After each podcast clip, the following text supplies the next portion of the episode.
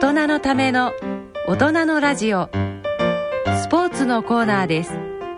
続いてはスポーツのコーナーです。えっ、ー、と今回は、えー、運動と脳ということで、ええ、なんかあの、うん、え坪田先生なんかあのミーティングで世界的な先生たちが集まるミーティングで非常に面白いお話そうそうキーストーンミーティングっていうのがあって今、はい、あの糖尿病のね、えー、キーストーンがまあ京都で、はい、まあ、行われた日本でやってもみんな英語で喋ってるやつですよねそうそうそう。すごいすごいんですよこれね。ね。450人ぐらい集まって。でアジアの人が60%ぐらい、はい、で、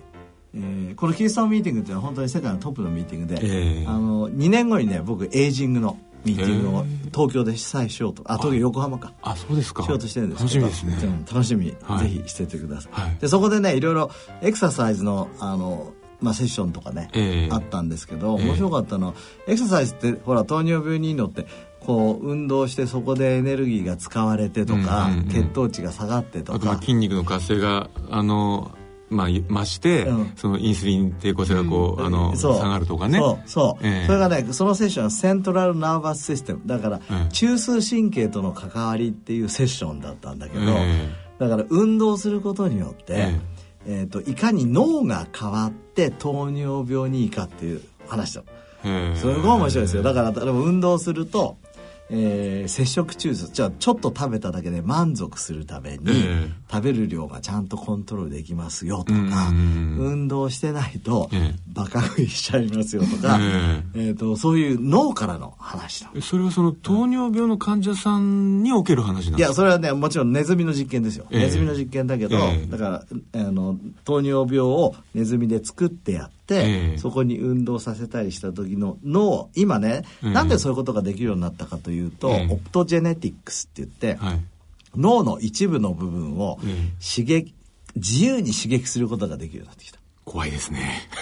いや、いや、面白いじゃないですか。だって脳の好きなところを。ええー、ってやるですね。うん、ネズミさんのリアルなの見るとちょっとって思うこう光るんですそう。だから脳の上にね、えー、とこうチューブがつアンテナがついてて、それで光をピューってやると、いろんな接触行動とかが変わるんだけど、脳によってこう食べる量とか、えー、いろんなものが変わっていく、その時にだから運動がまた脳も変えるっていうそういう研究がねだからできるようになってきた。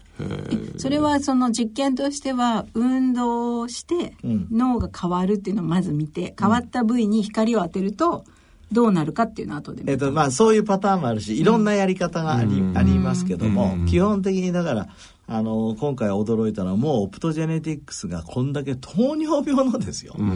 世界に使われてる。基本的基本的にこのオプトジェネティックスというのは脳に使われる。で僕たちも今えーと、涙の中枢を刺激してやって、うんうんうん、涙を出させるっていうネズミを作ろうとしてんだけど、そういうことがさどんどんどんどん行われてる、脳がいろんな病気を作ってるまたは脳によって病気を防ぐと、そういうアプローチ、えあの楽しい記憶あら？あれもオプトジェネティクス。あれもオプトジェネティクス。あれもそうです。楽しい記憶をさしといて、それをオプトジェネティックでそこの部分を刺激することによって、楽しい記憶を。うつ状態になっていても、そこを刺激すると、楽しい記憶をが刺激されて元気になる。そう。そう。そう。いう、そういうような研究ですよね。えー、でちなみに今回のはその、糖尿病のネズミさんが、運動しない人たちは、そのオプトジェネティックで見ると、どんな脳になってるんですか、あのねえっと、運動している運動させることによって普通、末梢のデータはすごくあるんだけど、今までその脳との関わりっていうのはないわけですよ。で運動させることによってサタエティあのいわゆる満足と満腹感とか、そういうところの中枢が、えっと刺激されて食べる量が減りますよ。食べる量が減るっていう情まあその現象を脳から説明してる。で前からほらあの運動は、えー、脳のためにあるって言ってたけど、まあ、その彼彼女から彼だったかどっちが、えー、もう運動と脳のためにあるって言い切ってましたもんね。へだからなんかイメージ的に運動してると痩せてて食事をあまりしなくなるみたいな感じだけれども、うん、なんかそうじゃなくてもう運動をすることで食事の食べ方も本当は変わってきている、そうだね。だから脳脳に仕事種類によって、だからあの前前も先生おっしゃってましたけどその例えば空腹の時にちょっと運動すると空腹感収まるじゃないですか。そうそうそうあれも結局その運動によってあのあれなんかこう糖とか使い始めるから、うん。っていうことですよね。まあ、あれはグルコネオジェネシスって言って、えー、あのこう運動最初始めた時にはグルコーゲンを分解して、うん、あの短期間的には血中のね、うん、あのグルコースの濃度を上げますから、えー、そういう末梢のことでも説明はつきますけど、えー、でもまあ、脳にもきっと影響はあると思うし、あのこの先月ほらNature Partner Journal Aging and Mechanism of Disease、はい、始まったって話したじゃないですか。先生が編集長の。編集長の。そ,、はい、そこの最初の総論がマーク・マットソン先生ってあの、うん、 National Institute of Aging のトップの人が書いてね、はい、そこもね結構エクササイズについてはすごく詳しく書いてあるので、ぜひまあ英語でチャレンジしようと脳のマッピングが、ね、そう、マッピングで、あの、はい、いわゆる。モザイク様の、えー、脳神経の、なんか、老老化の仕方。そうそうそう、 idiopathic late onset あアルツハあじゃない dementia、うん、ILOD かな、うん、っていう病態は、うん、実はアルツハイマーとかパーキンソンとかいろんなパターンがありますよと、うん、それそれぞれ違った、あのだからアルツハイマーアルツハイマーとパーキンソンパーキンソンっていうんじゃなくて、いろんなパターンが入ってますよと。それそういうもの全体をエクササイズか、うん、カロリーを抑えるか、うん、または脳を刺激的に使う。この3つで抑えられるって言ってる。脳を刺激的に使うって何ですかね、ね、なんかグリグリする感じですね。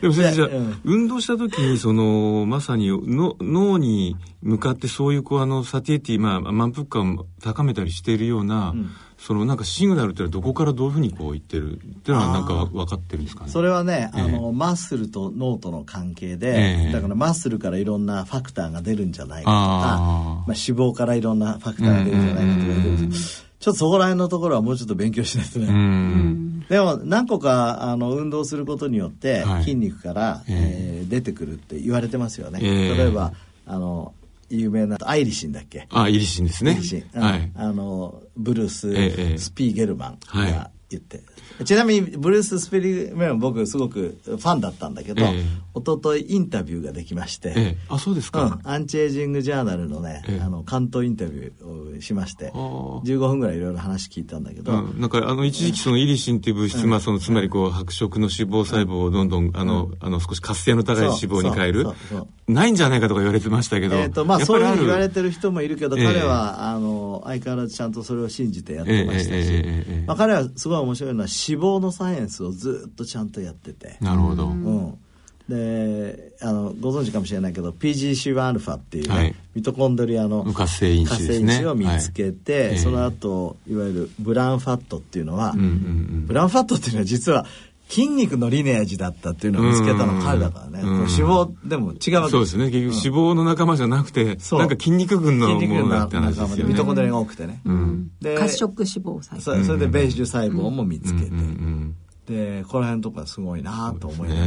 話してました。でも先生、まあ、運動のこれコーナーなんですけど、うん、あのこの間あの先生があの東京大学で、ええ。えー、アンチエイジ君のお話をされて。気にしてくれてありがとうございます、はい、であの先生のあの仲間の今ワシントン大学にいらっしゃる今井先生も、まあ、まさにそのサーチュインっていうねあの、長寿遺伝子やられてますけどそこでやっぱすごくやっぱ面白いなと思ったのがその重要なその視聴株の中の、えー、期間に、ええ脂肪からそのその写真回路を活性化させる物質がいっぱいこういってると、そうですね。だから先生も結構脂肪はとっても大切なんだと、うん、痩せすぎなんてもってのほかなんだって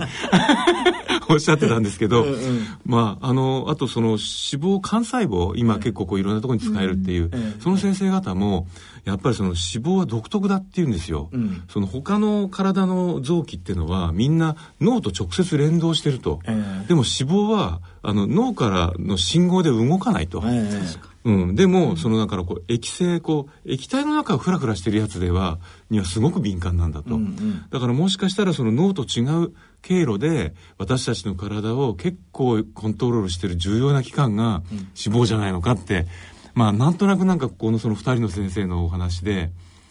そうそれは正しいと思うね、えー、今井先生は前からこう痩せすぎはダメで、うん、やっぱり、えー、ちょい太りがいいと、えー、で確かにあの疫学研究でもちょい太りがいいんですよね。ちょっと太い。と特に日本人はね。そうですね。だけど、デブすぎるのも良くないね。これはもう明らかだから。そうですね。だから脂肪細胞もこのブルースたちがね、見つけたように、このアリボサイトカインっていうのもブルースが言って、言って概念で、え TNF-α とか IL1、IL6 とかそういう炎症性のサイトカインが脂肪から出てきて、体の中に酸化ストレスを起こしたり、炎症を起こしたりするってわけじゃん。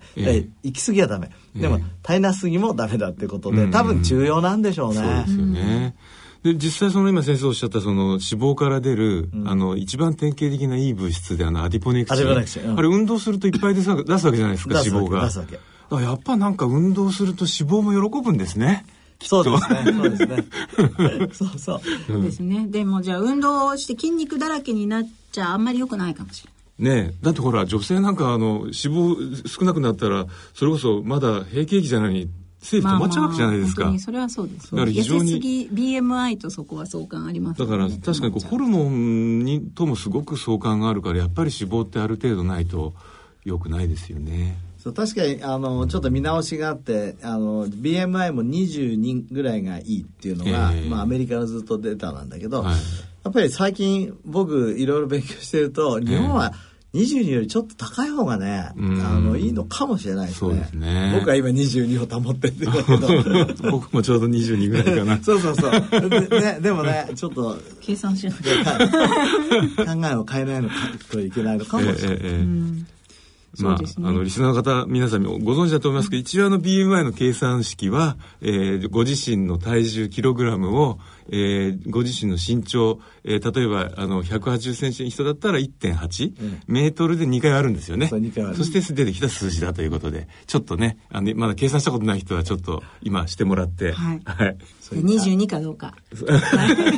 はなかなかすすごいハードルだと思います。あとまあ先生その運動と脳っていうとやっぱ一番あのおそらくこうよく出てくるのはその BDNF っていう物質じゃないですか。すね、まああのあれはこう脳の神経を、ね、お作っていくような因子ですよね。そね。それはもうなんか運動した時が一番よく出るんだっていうのは大体そんな方向性、運動した時と、ね、あと僕たちの今研究だと、エンバイロメンタルエンリッチメントって言って、うん、あの豊かな環境って言ってねいろいろ脳に刺激が与えられる、新しいおもちゃが来たりとか、えー、お友達がいてコミュニケーションしたりとか、やっぱだから脳を使った時も出る、えー、運動も出る、えー、だからそれからカロリーリストリクションでも確か出るっていう報告もあると思うんでさっきあのマーク・マッソンがね、はい、創設で書いた言った3つのことっていうのは多分みんな正しいんだと、それで BDNF を、まあ、返してる可能性は十分あると思います。この間あのイリノイ大学から面白い論文が出て、はい、えー、ドライアイの患者さんには BDNF のポリモルフィズムがあるどういうことですか？だから BDNF がちょっと違う。違う？違う。タイプが違うんだ。違う違うありゃ。でそれは僕たちの研究とすごく、あの一致するんだけど、まあもし BDNF っていうのが幸せとか、はい、そういう感覚と関係してるとしたらいいですよ、えー、我々 PLOS ONE っていうジャーナルに、はいもう、えー、 subjective な happiness。だから主観的幸福度とドライアイの症症状は逆相関するっていうことを出してるわけ、えー、ドライアイの人の方が、えー、不幸だし、うん、不幸の人の方がドライアイの症状を持ちやすいと、うんなのでそことも関係するので、もしかしたらそういう今までそんなことあんのかいなって僕たちも言われてんだけど、そこにサイエンスのねバックグラウンドがあるのかもしれない。ということはその今のお話をまとめると、うん、ドライアイだと、うん、脳の神経作る物質が違ういつもと違うタイプになって変な神経作ってるかもしれないってことですかね。またはだからそういうタイプの人がドライアイの症状を、えー、持ちやすい。ということはこれからじゃあそのまあその神経作る BDNF っていう物質のタイプを見たらこの人はちゃんとししてるかどうか分かるかもしれないっていう。まあそうですね。あとなんかそのうつとドライアイも相関があるから、なんかそういった精神症状に BDNF が関係しているとか。そうですね。僕この間ね、あの僕の同僚の先生に、あの衝撃的な話聞いたんだけど、突然ね、あの数年前なんだけど、病院から電話かかってきたんだって、あのあ病院に、どこから電話かかってきたというと警察なんだって。でどうしたんどうしたんだろうと思ったら「うん、あの患者様診察しましたか?」って、うん、1週間前とか2週間前、うん、ドライアイなんだって。でドライアイの人がなんか目が辛くて自殺しちゃったっていう話。で僕いや前から聞いてたし僕の患者さんも実はそういう人いたので、そんな人いるいるのかなって本当思ってたんだけど最近そういうことがあってまたちょっとショックだで韓国からの研究でもですねうつ病とドライアイすっごい関係するってことが分かってきてやっぱりまああのやっぱり大事なんですよ。だから僕やっぱりドライアイの辛さ自分がよく分かってるからね。本当だって今は思わないけど本当ひどい時ね目をね、出してお風呂に入れたい、本当あのー、花粉症の時期なんかもねそういうことをおっしゃる方いますよね。それは本当よくわかる、うん、あの「ゲゲゲの鬼太郎」のさ、うんうん、あの親父さん。親父がお風呂入ってるの見て羨ましい。ああああやって濡らした。よ本当なんだよこれ、うん、もう今からだともう想像もできない。どういう気持ちだったのか。でもそれを思ったのは覚えてる、うん少なくともだからもしそのご自身がドライアイと思ってなくても目に違和感があったりなんか痛いなと思ったら、うん、もしかしたら他のいろんな症状があるかもしれないから、うん、すぐやっぱり眼科に行った方がいいってことですよね。そねそれからドライアイはね、治る時代になってきたので、ね、ねあの本当にいろんなあの方法ができてきて、日本のドライアイの診療はね世界のトップですから。素晴らしい。本当に。やっぱその、ちゃんと診察してもらう前に、こう、いろんなこう、目薬を買って、適当に刺してるんじゃやっぱダメなんですよね。まあ、とりあえずはね、ドライアイ用とりあえずは、あの、目薬刺したり、運動したりとか、あの、ちょっとよく寝たいとか、それでいいと思うんですよ。だけど、もう、ちょっと慢性的になっちゃったら我慢しないで、うんうん、えー、やっぱり眼科専門医に行った方がいいと思いますね、うん。うん、でそのだからドライアイがもしかしたらうつから来てるかもしれないしうつと関係してるかもしれない、他から来てる可能性だってなきにしもあるわけですよね。少なくとも僕たちの大阪スタディっていう疫学研究では、生産性を落とす可能性があるから、うん生産性を上げるために。とそこをまた戻すとそれを運動で刺激できるかもしれない、はい、そうですよね。そうです。あのうちの うちの動物実験では少なくとも運動すると涙が出ます。そうですね。まあいろいろな意味で、まあ、まだね12月に入る前ぐらいまでは外で運動するのもいい時期ですからね。ちょうどマラソン大会のね、うん、そうですよね。そうそうそう。本当本当。はい、はい、ということでえー、四十肩ですが運動して頑張ります。はい。はい。お大事に。お大事に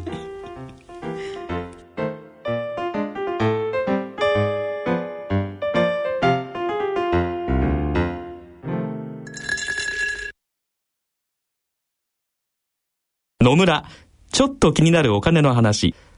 今回は、老後の生活費です。お父さんお疲れ様でした。お母さんこそ大変だったね。娘の信子の結婚式も終わり、一段落ですね。そうだね。これからは二人で気ままな老後生活。一体どれぐらいのお金が必要なのかな？私も気になっていましてね。生命保険文化センターの平成25年度生活保障に関する調査によると、老後二人で必要な最低生活費は平均で月額22万円。ゆとりある暮らしのためには平均で月額35万4千円が必要らしいよ。二人で生活するには結構お金がいるんだね。二人で？これからは私一人で生活していきたいわ。お金に関するご相談は、お近くの野村証券へどうぞ。それ野村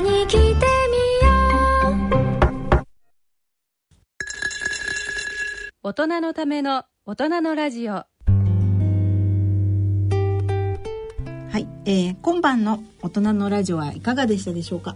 いやもういつものことですけどあの何の台本もなくよくここまでなんかあのいろいろな話が飛び交うもんだなと、うん、すごい。いやまあそれだけその非常にこうあの刺激の多いこう生活をですね、えー、坪田先生も久保田さんもされてるんだなと。いや西田さんの質問も素晴らしいツッコミも素晴らしい。私も負けないように。いや西田さんでもね先月は旅が多くて。そうなんですよ。旅、まあ、またこれから出ますけどでも 僕はあの国内ばっかりなんででなるべくあの田舎の方に田舎の方に行くんですよ。でもいいじゃないですか時差がなくて。まあそうですけどね。サーカディアンリズムを崩さないから、えーいやねあのー、なのでまあちょっと旅を続けて僕も面白い話をもっと仕込んでこようと 思いました。脳を刺激してですね、はい、新しいところで。そうですね。はい、はい。えー、番組では疑問質問ご意見ご感想をお待ちしています郵便の方は郵便番号105-8565ラジオ日経大人のラジオ係まで。その他大人のラジオの番組ホームページからも投稿できます。さて、えー、この後の大人のラジオは大人の音楽をお送りいたします。2014年大人のバンド大賞の入賞曲を紹介してまいります。ということでそろそろお時間です。えー、はい、早いですね。はい。うん、はい。えー、私、久保田絵里と、西澤邦弘と、坪田和夫とでお送りしました。次回、私たちの放送は来月の12月5日となります。おもう街は、クリスマスですね。そうですね。ねハロウィンは終わっちゃうんですね。早いなって言っちゃいけないですよね。まだ1か月ある。まだまだ楽しいイベントもあるということで。いや、早い。はい。ということで、次回の放送まで、さようなら。さようなら。